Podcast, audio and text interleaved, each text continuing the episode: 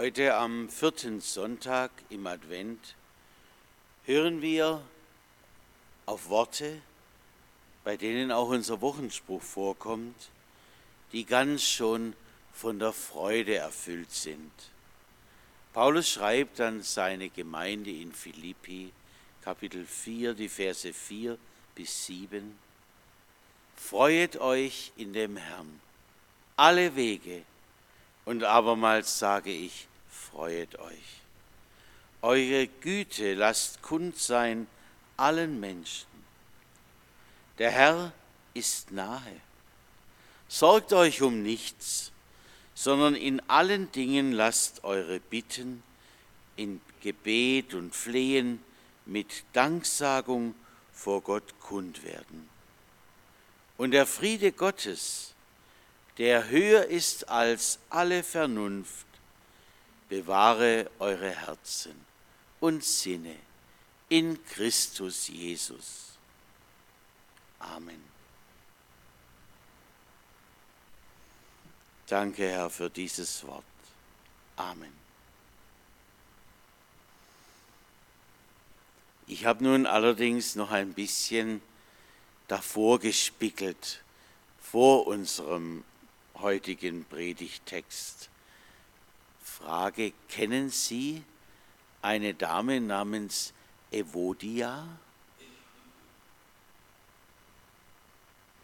Kaum gehört, gell? Oder eine andere mit dem Namen Syntyche. Danach hat, glaube ich, bis heute jetzt niemand seine Kinder genannt steht auch nicht so arg Schönes über sie in der Bibel. Die wurden erwähnt im Brief des Paulus und wir müssen uns vorstellen, das wurde ja öffentlich vorgelesen in der Gemeinde, die Worte des Apostels. Und da tauchen plötzlich ihre Namen auf. Aber nichts Schönes, wie gesagt, steht da drin. Sie sollen doch endlich ihre Streiterei bleiben lassen. Also das hat es damals schon gegeben. Zwischen den beiden muss es so kräftig geknirscht und gekracht haben, dass das bis zu dem fernen Paulus durchgedrungen ist. Er gibt keiner von beiden Recht hier. Aber wie soll denn dann Frieden einkehren? Paulus sagt, in Christus dürfen sie Frieden finden. Der ist euch doch beiden wichtig. Seid eines Sinnes in Christus. Ich erinnere mich an meine Verabschiedung in Brettheim. Da, da haben die Leute viel gelobt, macht man ja beim Abschied so. Nur einer, der war ganz ehrlich. Äh, die anderen vielleicht auch, ich weiß es nicht. Aber auf jeden Fall, der sagte, manchmal, wenn ich im Gottesdienst saß, sind mir die Haare zu Berge gestanden bei der Predigt. Und dann habe ich mich überle hab mir überlegt, warum komme ich eigentlich noch? Und mir ist deutlich geworden, es geht uns beiden um Christus. Und dann bin ich weitergekommen zur Kirche. Finde ich schön. Auch seine Ehrlichkeit. Also in Christus dürfen sich die beiden einigen. Freut euch, so schreibt Paulus, in dem Herrn alle Wege und abermals sage ich, freuet euch. Eure Güte lasst kund sein allen Menschen. Der Herr ist nahe. Nicht immer nur lächeln, sagt Paulus. Das wäre übermenschlich. Nein, sondern den Blick auf den nahen Jesus richten. Schaut doch auf Jesus. Sein Wiederkommen, so sagt er, steht unmittelbar bevor. Und da wollt ihr euch um so kleine Dinge streiten? Ihr habt allen Grund, euch zu freuen. Die Hoffnung auf das Wiederkommen Jesu, die war ja in Paulus und in vielen der Jünger damals sehr, sehr kräftig vorhanden. Zuerst hatten sie sehnsüchtig nach oben geschaut, als er ihnen an seiner Himmelfahrt weggenommen wurde. Und jetzt warteten sie genauso sehnsüchtig auf sein Wiederkommen, gestärkt durch den Heiligen Geist.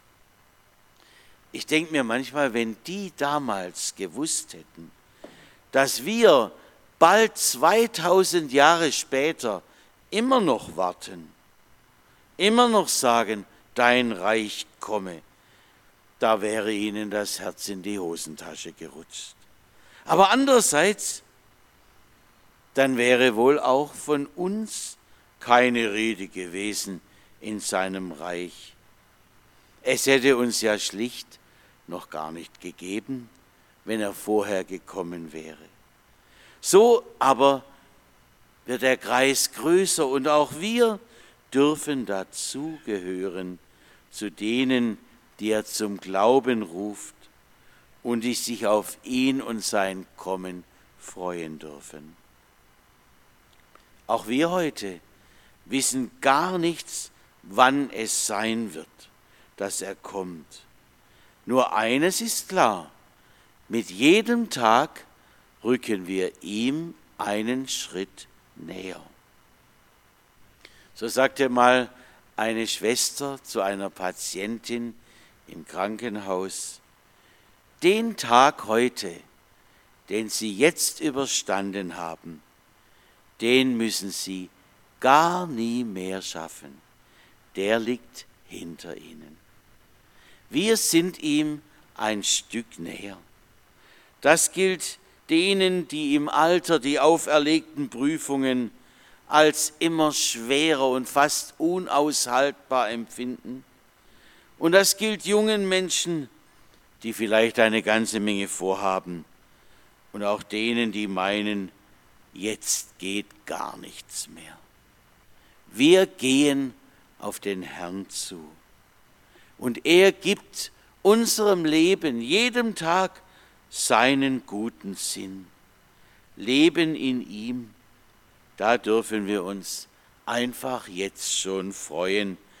Er ist ja schon da mitten unter uns aber wir dürfen uns auf sein Neues kommen, auf das neue Weihnachten schon von ganzem Herzen freuen.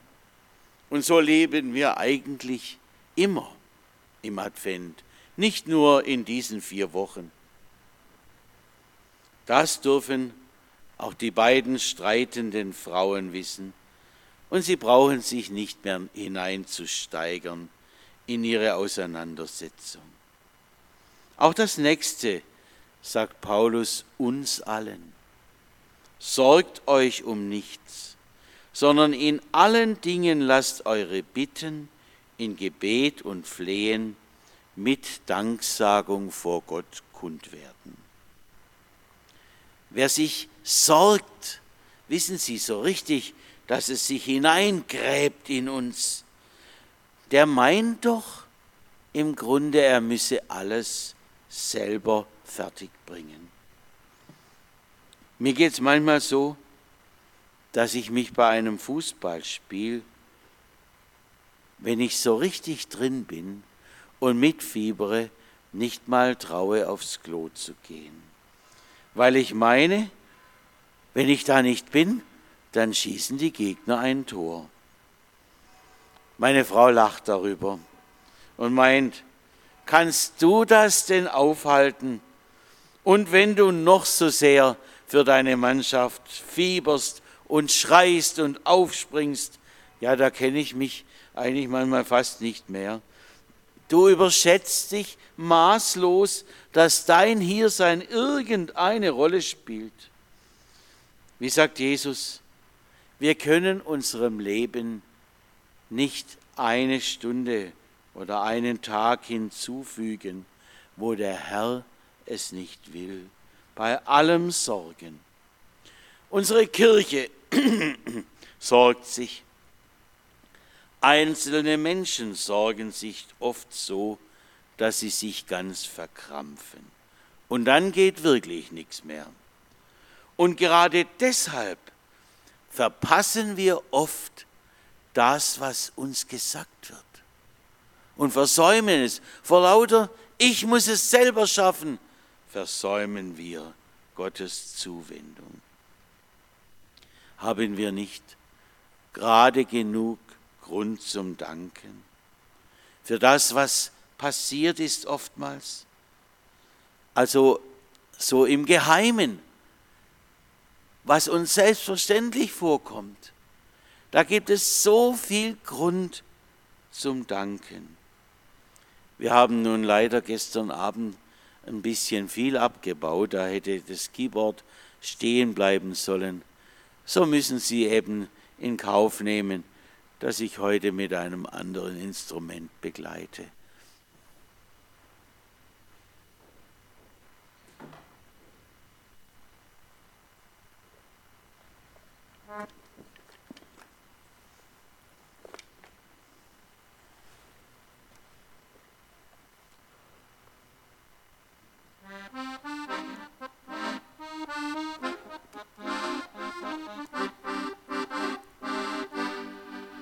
Ich bin gefahren durch Dunkelheit und Regen.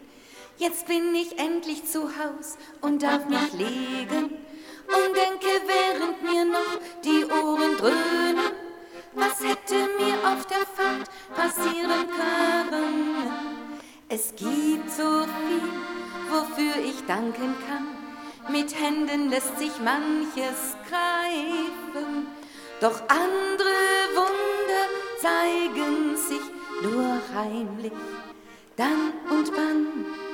Für jeden Zweifel, der nicht in Verzweiflung führte, und auch für jeden, den ich gar nicht erst verspürte. Für jede Lüge endlich, die ich nicht erst glaubte, weil deine Wahrheit mir den klaren Blick erlaubte. Es gibt so viel, wofür ich danken kann mit Händen lässt sich manches greifen, doch andere Wunder streifen mich nur heimlich, dann und wann. Heut dank ich dir für die unsichtbaren Freuden, lehr mich dir auch noch zu danken für die Leiden, durch die ich lerne nach deiner Hand zu fassen, um die mich näher zu dir hinwachsen lassen. Es gibt so viel, wofür ich danken kann. Mit Händen lässt sich manches greifen, doch andere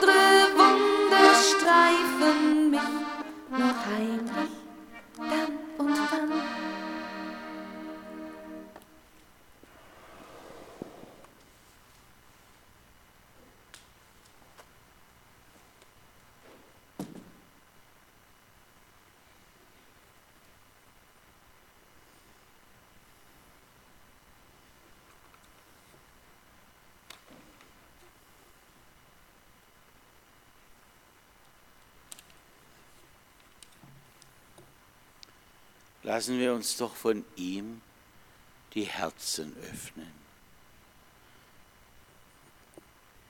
Und dann wird uns vieles auffallen, was Jesus uns heute bereitet hat. Und dann werden wir die Worte neu hören. Jesus kommt, so wie jetzt Weihnachten kommt. Lasst uns ihm vertrauensvoll alles hinlegen. Sehen wir es doch, wofür wir ihm alles dankbar sein können. Für jede Fahrt, an deren Ziel wir ankommen, aber auch für manche Unterbrechung. Und so wird er uns weiterführen, letztlich auf sein Heil zu. Im Hebräischen heißt das, Shalom, davon werden wir nachher wieder singen. In ihm, in seiner Hand dürfen wir geborgen sein, was auch kommt. Wie schließt Paulus? Und der Friede Gottes, der höher ist als alle Vernunft, bewahre eure Herzen und Sinne in Christus Jesus. Da sind wir gut aufgehoben bei Jesus. Ich werde es nie vergessen, wie einmal ein berühmter Prediger einen Abend lang in unserem alten Dienstort war und sagte, indem er ganz sicher alle Bedrohungen und Gefahren nicht auf die leichte Schulter nahm, er sagte, schauen wir auf Jesus, dann wird es uns wohler. Noch einmal, schauen wir auf Jesus, dann wird es uns wohler. Nie hätte dieser Prediger, den ich erst nach einem langen Gespräch und mit viel Fügung nach Brettheim locken konnte, nie hätte der wohl sich träumen lassen, dass später seine eigene Tochter an diesem Ort wirken würde und sein Schwiegersohn Sonntag für Sonntag als mein Nachfolger dort predigen würde. Schauen wir auf Jesus, dann wird es uns wohler. Und wir dürfen gespannt sein, was wir alles erleben, in seiner Hand geborgen. Amen.